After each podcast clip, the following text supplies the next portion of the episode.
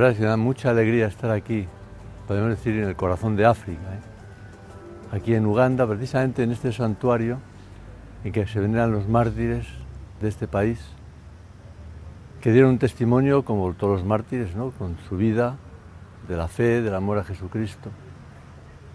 Y yo he pensado que, vamos, viniendo aquí, que en esta próxima Navidad, pues es un buen momento también para, al ver, al contemplar el nacimiento del Señor, sentir que todos tenemos que ser testimonios, porque el mártir es testimonio, testigo, de este amor a Jesucristo, de esta fe en la vida ordinaria, en el trabajo, en la familia, en el descanso también, en todas partes, como ha enseñado San José María.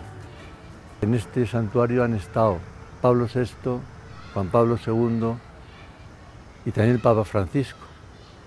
También es un motivo más para recordar nuestro deber gustoso de rezar mucho por el Papa, por la Iglesia. También acudiendo a todos los que nos preceden en el cielo, mártires de sangre y mártires que han dado el testimonio en la vida ordinaria de cada día.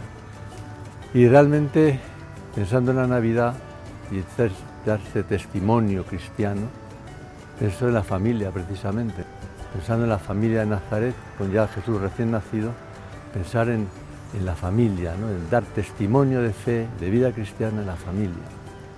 Bien, pues poco más querría decir, más que felicitar de nuevo la Navidad a todos.